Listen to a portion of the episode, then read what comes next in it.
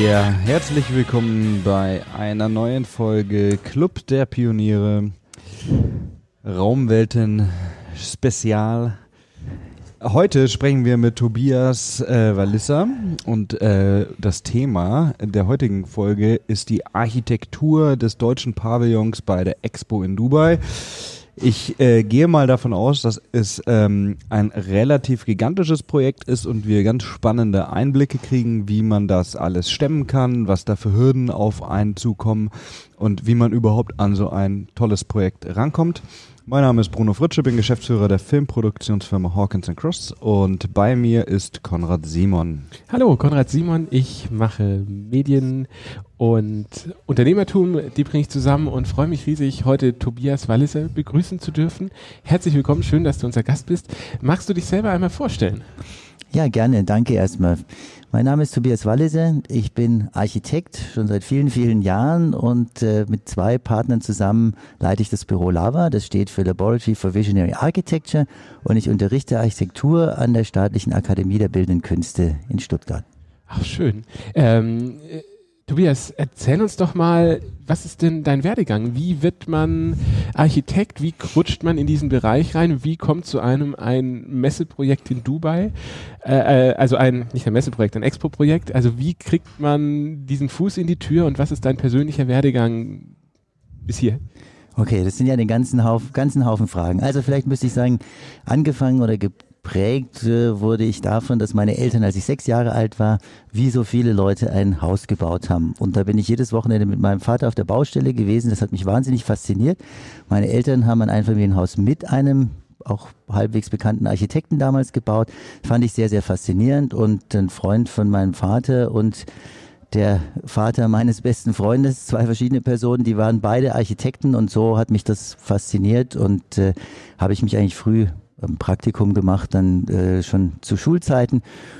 Und äh, nach dem Abitur, nach der, äh, habe ich dann äh, Architektur studieren wollen. Und das habe ich gemacht, zuerst in Berlin, dann in Stuttgart.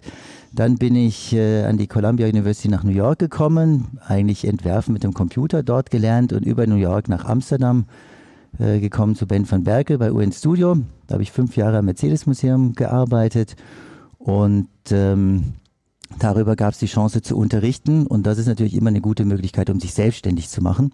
Und so haben wir unser eigenes Büro gegründet. Wie kam es denn zu der äh, äh, Kooperation, Zusammenarbeit, wie auch immer mit dem deutschen Pavillon auf der Expo in Dubai?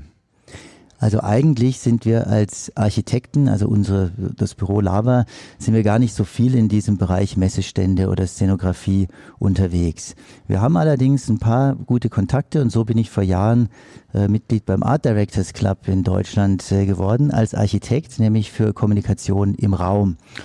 Und äh, darüber kenne ich natürlich einige Leute aus der Branche und da haben wir immer wieder drüber geredet, dass eigentlich so ein deutscher Expo-Pavillon, dass es da auch mal wieder Zeit wäre, um vielleicht noch einen nächsten Schritt äh, anzugehen und vor allen Dingen, dass die Architektur eigentlich sich nochmal weiterentwickeln könnte. Und äh, dann gibt's für jeden Expo-Auftritt äh, gibt's eine Ausschreibung vom Bundeswirtschaftsministerium und da kann man sich drauf bewerben. Es ist allerdings kein Architekturwettbewerb, sondern es ist ein Wettbewerb für ein Gesamtkonzept. Also für eine Konzeption der Inhalte, für eine, für die Architektur, für die Szenografie und dann auch, also die Gestaltung der ganzen Ausstellungsbereiche und auch für den Bau. Und da es ein temporäres Gebäude ist, auch für den Abbau Vielleicht muss man da auch einmal für die Leute, die es jetzt äh, nicht von vornherein wissen, das noch einmal erklären. Expo ist was? Findet wie oft statt? Findet immer in Dubai statt oder als Hannoveraner weiß ich nein? Expo kennt man vielleicht über ein paar Bauwerke, die übrig geblieben sind. Also früher hieß das Weltausstellung und das war natürlich, die Nationen haben sich vorgestellt und äh, vor allen Dingen Innovationen auch vorgestellt. Und da kennt man vielleicht das berühmteste Bauwerk, was es noch gibt, ist der Eiffelturm in Paris. Der ist nämlich zur Weltausstellung in Paris damals gebaut worden und war eigentlich ein Demonstrationsobjekt, was man mit Stahl alles bauen kann. Und die Expo heute, es gibt also immer eine Expo, das ist ein bisschen schwierig. Es gibt die sogenannten großen Expos. Äh, Dubai 2020 wird eine große Expo sein. Also da gibt's auch Gebäude, die einzelne Nationen dort selber errichten oder Pavillons. Und dann gibt es die sogenannten kleinen Expos. Das ist es mehr so, da wird ein Gelände zur Verfügung gestellt und da kann man dann einzelne Teile davon äh, ausstatten. Äh, die großen Expos sind alle fünf Jahre. Also Mailand, die letzte war in Mailand 2015, jetzt ist Dubai 2020. Und dazwischen gibt es die kleinen Expos, die waren dann in Kasachstan 2017 und die nächste wird in Buenos Aires sein. Genau. 2023, glaube ich. Und der deutsche Pavillon ist dementsprechend einfach äh, die Vertretung des Landes auf dieser Expo und zeigt, äh, was hier alles so vor sich geht. Die Expo in Dubai wirbt eigentlich selber damit, the greatest show on earth. Also das Ganze ist Entertainment natürlich oder Edutainment auch. Es geht darum, Innovationen und Fragestellungen der Zeit, eigentlich die Sicht darauf, von unterschiedlichen Ländern eigentlich dem großen Publikum zu präsentieren. Also man präsentiert sozusagen die deutsche Sicht auf, in diesem Fall Nachhaltigkeit, mhm. mit Entwicklungen aus Deutschland, die dafür aus unserer Sicht äh, einen Beitrag leisten.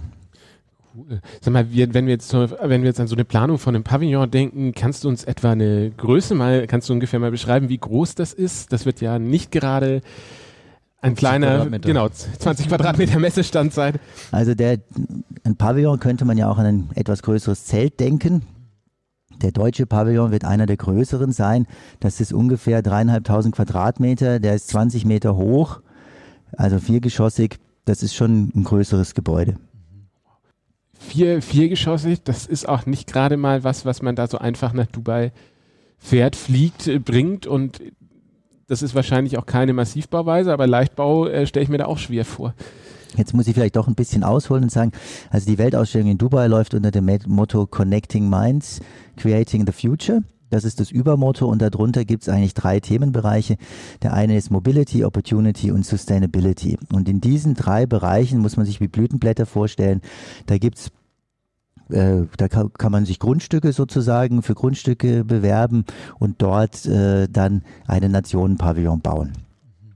Und wir, der deutsche Pavillon ist in dem Bereich Nachhaltigkeit und hat aber natürlich einen gewissen Geburtsfehler, weil die Expo, man ist mittlerweile schon so schlau, dass es immer um die Nachnutzung geht. Also viele Gebäude auf der Expo werden nachher, nachher weiterhin benutzt werden. Das Ganze soll ein Campus werden, also eher etwas, was für für Lehre sozusagen zur Verfügung steht. Leider ist der deutsche Pavillon eine Struktur, die man selber baut und auch selber wieder abbauen muss. Das heißt, die Frage der Nachhaltigkeit stellt sich natürlich sofort. Wie nachhaltig kann es sein, wenn ich ein Gebäude für sechs Monate baue in dieser Dimension und danach wieder abbaue? Jetzt könnte ich argumentieren, nachhaltiger wäre es, ich würde gar kein Gebäude bauen, aber dann hätten wir nicht die Möglichkeit, drei Millionen Besucher, die erwartet werden, auch mit Innovationen und innovativen Entwicklungen aus Deutschland zum Thema Nachhaltigkeit zu informieren. Also wenn man nicht über die Effizienz, sondern über die Effektivität spricht, geht es natürlich um etwas anderes. Gleichzeitig muss man sich schon überlegen, jetzt könnte man sagen, Holz ist ein sehr nachhaltiges äh, Baumaterial. Das ist grundsätzlich erstmal richtig, aber in Dubai gibt es keine Wälder und damit auch kein Holz. Das heißt, das Holz, was ich in Dubai verbauen würde, müsste alles erstmal dorthin transportiert werden, was die Nachhaltigkeit schon wieder einigermaßen einschränkt. Außerdem ist die Frage, inwieweit das nachher wieder abbaubar und wiederverwertbar wäre. Insofern haben wir uns dafür entschieden, eine Stahlstruktur zu bauen, Stahl ist ein Material, was erstmal sehr viel Energie verbraucht in der Herstellung, andererseits aber je nachdem, wie man es zusammenfügt, auch wieder sehr gut weiterverwendbar ist, wiederverwendbar an anderer Stelle einbaubar als Teile, also zerlegbar oder in dem Fall im allerschlimmsten Fall wieder einschmelzen und neues Stahl daraus herstellen. Wir versuchen viel mit wenig zu machen. Also wir bauen ein Gebäude, was man im Prinzip als Leichtbau deklarieren könnte. Leichtbau sind ja nicht nur Minimalflächen und äh, Zelte, sondern wenn man einfach rechnet, wie viel Masse braucht man für um wie viel Volumen zu erzeugen, dann sind wir da absolut minimal unterwegs. Von Buckminster Fuller, amerikanischer Architekt und Theoretiker aus den 60er, 70er Jahren, ähm, ist bekannt, der hat immer gefragt, wie schwer ist Ihr Gebäude? Und das war ein Ausweis für Performance sozusagen. Also wenn man es schafft, mit wenig Material viel Gebäude zu bauen, dann ist es gut. Und das ist eigentlich so eins der Leiträder, die wir haben. Also wir haben das Ganze so konzipiert, dass wir mit möglichst wenig Material viel Raum umspannen. Das heißt, wir haben ein sehr luftiges Gebäude. Wir haben Ausstellungseinheiten. Dieses kann man sich wie größere Boxen vorstellen. Ich sage bewusst nicht das Wort Container, weil das sind keine Readymates. Das sind größere, in sich geschlossene Räume ohne Tageslicht. Die sind konditioniert. Da wird es drei große Themenbereiche geben, die werden immer mit einem Bild vorgestellt und diese Elemente sind so aufeinander gestapelt, dass ähm, man betritt einen dieser Räume, man geht durch ihn hindurch und ist dann auf dem Dach des nächsten. Also dort gibt es dann eine Terrasse und die sind so um ein Atrium herum angeordnet, dass innen drin ein großer Luftraum entsteht, der auch wieder alle Menschen zusammenbringt und der dieses Gebäude in seiner Gesamtheit erlebbar macht. Jetzt hast du gerade vorhin gesagt, dass ähm, knapp drei Millionen Besucher erwartet werden. Wer ist denn die Zielgruppe? Wer fährt denn nach Dubai zur Expo? Also das muss man sich eigentlich so vorstellen, das ist ein großer Treffpunkt. Dubai ist ja sowieso ein Hub. Also wenn man sich das anschaut, das ist ein Kreuzpunkt vielleicht zwischen Europa und Asien. Und insofern ist das ganz gut gewählt, auch also mhm. gut erreichbar für sehr viele Menschen weltweit. Und ich glaube, die Zielgruppe ist tatsächlich, also natürlich die lokale Bevölkerung, so groß ist die nicht, mhm. aber da kommen auch viele Menschen aus Asien und aus Indien zu so einer Weltausstellung, mhm. weil man einfach die gesamte Bandbreite zu gewissen Themenstellungen anschauen kann. Also zum Beispiel zu Mobilität. Wie wird Mobilität in China gedacht? Wie wird Mobilität in Europa gedacht? Wie wird Mobilität im Silicon Valley gedacht? Ist alles mhm. auf der Weltausstellung zu sehen. Ich erinnere mich, äh, da war ich zwar noch ziemlich klein, äh, da war ich glaube ich zehn bei der Expo in Hannover. Ähm, erinnere mich aber auch, äh, dass das ein unglaublich ich, ich weiß ich bis heute, spüre ich richtig körperlich, das war einer der anstrengendsten Ausflüge, die wir gemacht haben, mit dem Zug hin und dann auf diese Ausstellung, die so gigantisch war, ähm, dass, dass man da auch gar nicht alles besuchen konnte. Ähm, wie setzt man sich da ab mit einem deutschen Pavillon? Also, das ist natürlich eine Frage. Das große Problem ist, dass so viele Leute kommen, dass man erstmal wahrscheinlich zwei bis drei Stunden maximal anstehen muss und dann für einen Besuch in einem Pavillon, der wahrscheinlich in einer Dreiviertelstunde dann äh, erledigt ist. Also die Ratio ist nicht so wahnsinnig gut. Ich glaube, was ganz wichtig ist natürlich, ist, dass man ähm, zum Beispiel diese Warteschlange, dieses Anstehen interessant macht und dass man Leute schon von vornherein etwas bietet. Und was wir, äh, wir haben einen großen Vorteil, der deutsche Pavillon liegt an einem sehr zentralen Ort. Also der ist sehr, sehr gut wahrnehmbar. Direkt vor uns ist der Pavillon von Calatrava äh, für das Gastgeberland. Der ist relativ skulptural und niedrig. Das heißt, unser Gebäude ist hinten dran sehr gut sichtbar und man muss Leute neugierig machen. Also auch dazu trägt die Architektur bei. Wir haben ein sehr markantes Dach. Das, äh, in, bei Architekten heißt oft, das Dach ist die fünfte Fassade ist meistens so gedacht, dass man von oben drauf schauen kann. Bei uns sieht man das Dach eher so von schräg unten. Also es ist auch eine fünfte Fassade, aber eher in der Bespielung von unten. Und das ist vor allen Dingen nachts auch wichtig. Also man muss sich vorstellen, die äh, Expo in Dubai ist von Oktober bis März. Das ist zwar die Winterzeit in Dubai auch und damit sind die Temperaturen angenehm aber die ist sehr lange abends auch offen und nachts sind die angenehmeren Temperaturen. Also wir brauchen etwas, was im Dunkeln oder am Abend sehr prägnant ist und so haben wir eben eine unterleuchtete Decke, die man von unten einsieht, die wie so ein Segel über dem Ganzen schwebt. Mhm. Jetzt haben wir schon kurz gesprochen, ähm, wie, äh, wie es in etwa aussieht. So, und jetzt, wir wissen auch, was, was ist die, die Messe jetzt. Ähm, ich vermute mal, dass das über eine, keine Ahnung, eine Ausschreibung läuft. Man bewirbt sich oder Summe X an Architekten oder äh, so bewerben sich und, und dann geht's los und äh, irgendwann ist es fertig. Und auf diesem Weg, was sind denn die größten Stolpersteine für, ich sag mal, ein Projektbüro wie euch? Also man muss vielleicht sagen, es, es gibt eine Auslobung vom Bundesministerium, vom Bundeswirtschaftsministerium. Und da wird erstmal eine Durchführungsgesellschaft gesucht. Also das ist meistens eine Messe. In unserem Fall ist es die Kölnmesse. Und die Kölnmesse ist dafür verantwortlich, den ganzen Betrieb dieses Expo-Pavillons äh, aufrecht zu erhalten. Also das geht über Leute, die Hinweise geben, die Führungen dadurch machen, äh, das ganze Programm zu koordinieren. Und dann gibt es einen zweiten Teil und das, äh, da bewirbt man sich in einer Gruppe. Das ist eine Agentur, die für die Inhalte und die Bespielung zuständig, also für die Inhalte und auch für die Gestaltung dieser Inhalte zuständig ist. Äh, dann ein Architekturbüro, was für die Gestaltung des Gebäudes äh, zuständig ist und eine Firma, die das Ganze bauen und auch wieder abbauen wird, beziehungsweise das koordiniert. Das, äh, das heißt, in diesem, man kann ein Konsortium bilden und bewirbt sich dann als Konsortium. Das ist für alle Konsortien erstmal offen, also man muss natürlich Referenzen mitbringen. Da haben sich in unserem, in diesem Fall für äh, Dubai 2020 16 Konsortien gemeldet. Mhm. Dann gibt es eine sehr detaillierte Auslobung, in der schon sehr genau beschrieben ist, das geht bis zum Waschbecken, wie viele Waschbecken, wie viele mhm. Toiletten man an welcher Stelle braucht. Das muss man, das ist ein Anforderungskatalog, den man erfüllen muss und gleichzeitig muss man aber natürlich eine prägnante Idee finden. Also in unserem Fall war das Motto Campus Germany, also die Idee Deutschland als vertikalen Campus, als Bereich für Forschung, Entwicklung, Diskussionen über äh, Innovationen auch darzustellen dann fängt man an, also sich mit einem Konzept zu entwickeln, man fängt an, Recherche zu machen, man fängt an, das Ganze räumlich zu entwickeln. Also ich glaube, wir haben irgendwie im September 2017 damit angefangen. Das ist ein sehr aufwendiger Prozess. Also im ersten, in der ersten Stufe muss man also quasi schon eine komplette Visualisierung alles abgeben. Von den 16 sind dann noch fünf in die zweite Runde gekommen. Da bekommt man dann Feedback auf das, was man in der ersten Runde gemacht hat, mit Verbesserungsvorschlägen oder beziehungsweise Kritikpunkten, die man einfach dann abarbeiten muss. Also ich könnte, ich würde eigentlich sagen, wir haben insgesamt ein ganzes Jahr eigentlich nur für diesen Wettbewerb verbracht.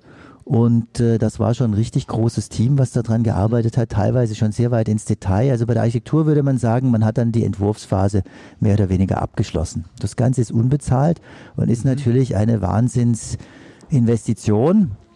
Also, oder man könnte auch sagen, eine Wette auf die Zukunft. Also wenn das Ganze nichts wird, bleibt man auf den Kosten sitzen. Ansonsten hat man die Chance, das wieder zurückzubekommen. Aber es geht natürlich um sehr ein, ein Projekt mit dem großen Prestige, was natürlich dann auch wieder eine gute Referenz bietet für weitere Projekte. Aber man kann sich das nicht jeden Tag erlauben. Mhm. Wie, wie sieht es bei euch dann im Büro aus, wenn da der Zuschlag kommt? Wie, wie, wie groß ist die Party?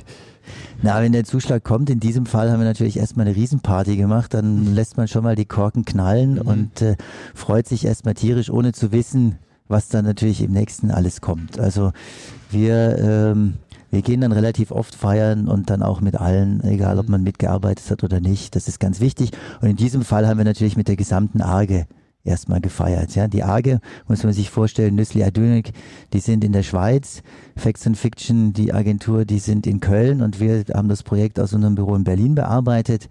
Da muss man erstmal einen Termin koordinieren, wo man dann zusammen anstoßen kann, aber das haben wir natürlich mhm. dann auch noch gemacht. Glückwunsch. Danke. Jetzt hast du erzählt, dass da, äh, äh, wie gesagt, gerade ganz viele Agenturen dabei sind und so. Kann man all diese Leistungen, Dienstleister, Mitarbeiter, kann man das beziffern?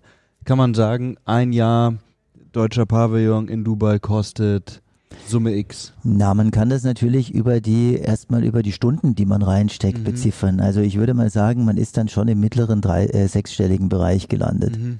wenn man das auf alle ja. auf alle Beteiligten abrechnet.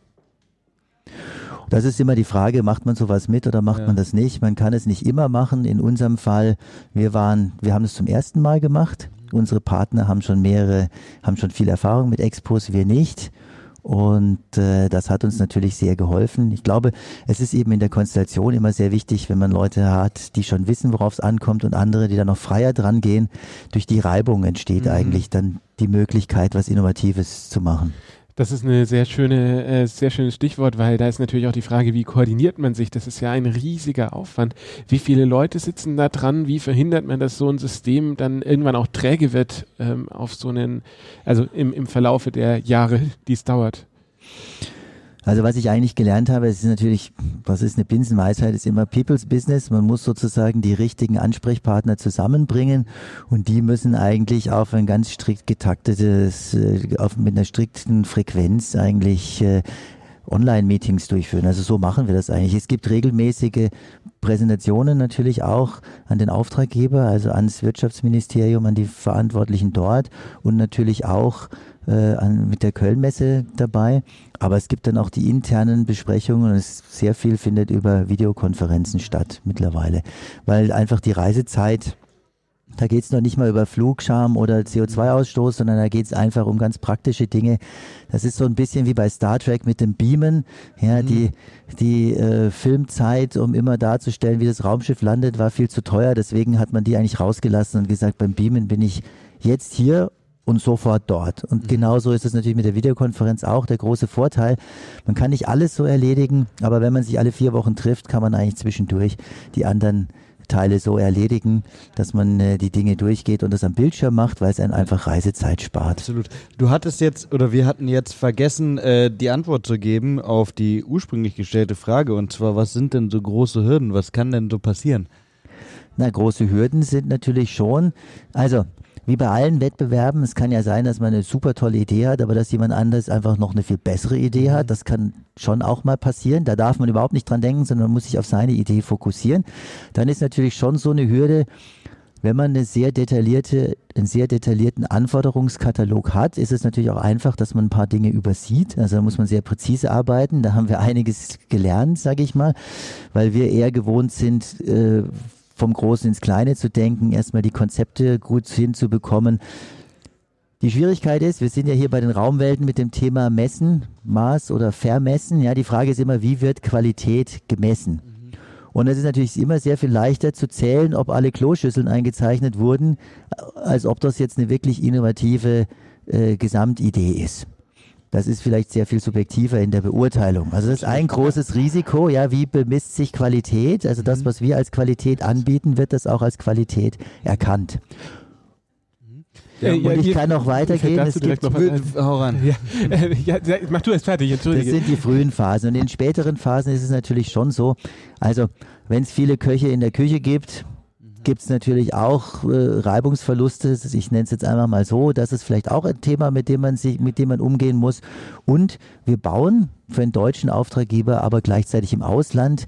Da gibt es nochmal einen anderen Themenkreis, der heißt sowas wie Vorschriften. Mhm. Also es gibt Vorschriften. Wir in, dem, im, in den frühen Stadien haben wir erstmal geplant nach den deutschen Bauvorschriften für den deutschen Auftraggeber. Jetzt ist aber zum Beispiel Brandschutz in Dubai, gibt es andere Vorschriften als in Deutschland. Das heißt, irgendwann versucht man dann beide Vorschriften einzuhalten, stellt dann aber fest, dass die sich gegenseitig ausschließen. Das funktioniert nicht. Es gibt beim Brandschutz zum Beispiel tatsächlich grundsätzlich andere Ansätze, wie man damit umgeht. Da muss man natürlich umplanen.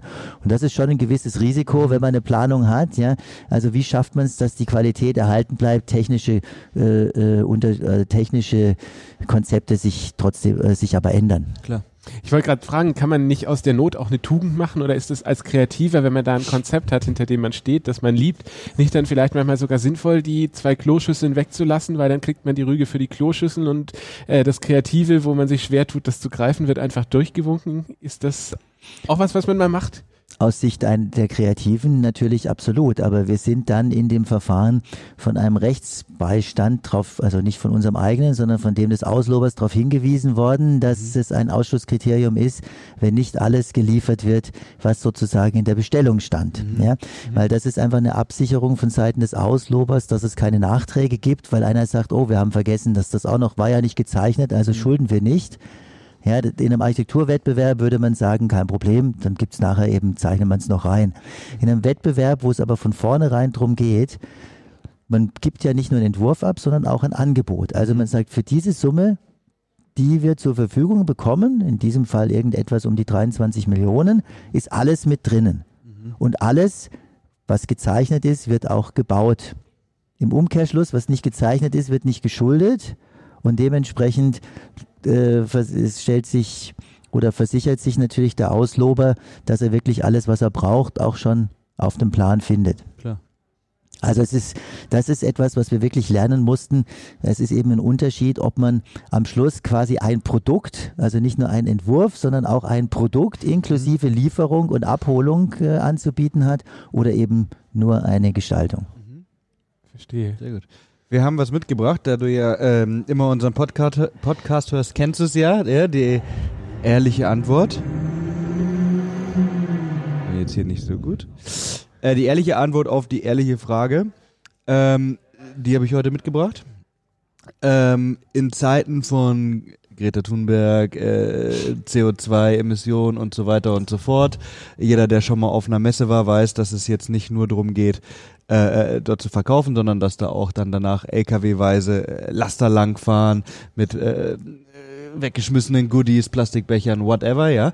Ähm, in, in, wo, in Zeiten, wo äh, gesellschaftlich so eine Diskussion herrscht, ist das Modell Messe da noch zeitgemäß? Oder wird es, noch als Zusatz, in den nächsten Jahren vielleicht abgelöst werden können, wie auch immer? Virtuell zum Beispiel. Also ich bin da sehr, das ist eine sehr schwierige Frage und ich bin da auch natürlich wie viele andere auch gespalten. Jetzt muss man auf der einen Seite sagen, wenn unser einziger Leitrad, wenn unser einziges Leitrad ist, wie viel CO2 wir verbrauchen, mhm. dann müssten wir uns eigentlich am besten alle ersticken. Da tun wir der Natur einen großen Dienst. Also das kann es eigentlich nicht sein.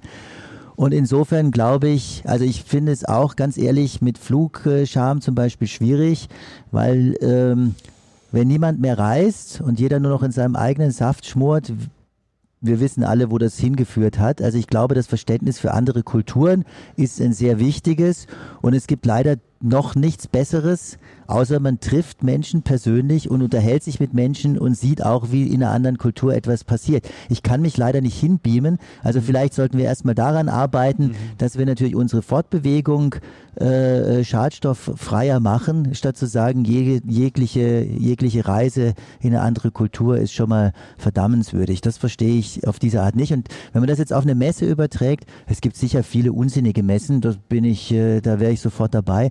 Aber ich glaube, wir brauchen kollektive Erlebnisse, wo sich Menschen begegnen und wo sich Menschen über Themen austauschen. Und ich sehe im Moment nicht, wie man die ersetzen kann. Und ich sehe auch nicht, äh, dass, wie das sein Ziel sein könnte, um ähm, die Umwelt, also um unser aller Leben zu verbessern. Wir gehören alle mit zu der Umwelt. Wir haben alle eine Daseinsberechtigung jeder Mensch auf der Welt. Ich glaube, wir müssen daran arbeiten, die Chancen fairer zu verteilen, vielleicht auch die Kosten dafür fairer zu verteilen. Aber gerade dafür, um sowas zu verhandeln, brauchen wir doch persönliche Kontakte und auch die Möglichkeit, uns mit anderen auseinanderzusetzen. Wow. Ähm, übertragen auf die Architektur. Genau, da, ich würde einmal einhaken, ist es die Frage, also äh, ist, ja eine, ist ja eine Diskussion natürlich, ne? Die Frage ist dann, ähm, klar, es braucht kulturellen Austausch und man muss sich näher kommen und so weiter und wie auch immer.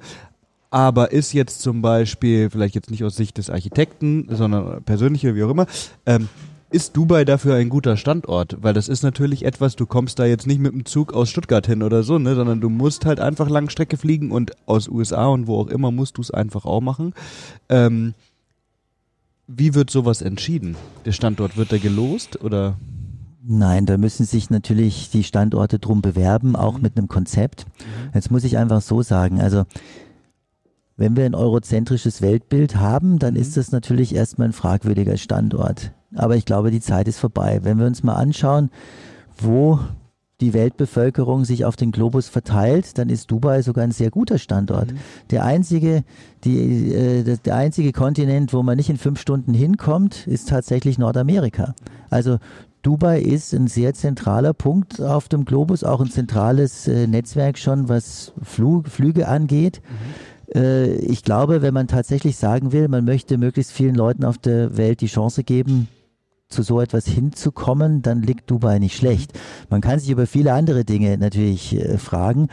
Ähm, vielleicht könnte man sich dann fragen, ob man solche Events nicht lieber dezentral äh, abhält und so weiter ob die noch zeitgenössisch sind. Man könnte natürlich fragen, ob Nationenpavillons noch zeitgenössisch sind. Ja, das äh, das entwickelt sich ständig weiter und ich glaube, da muss man einfach sehen, wie das funktioniert. Am Schluss stimmen die Besucher ab. Mhm. Kommen sie oder kommen sie nicht? Das ist einfach die große Fragestellung. Und so ist es ja in vielen Bereichen. Ist der Film gut?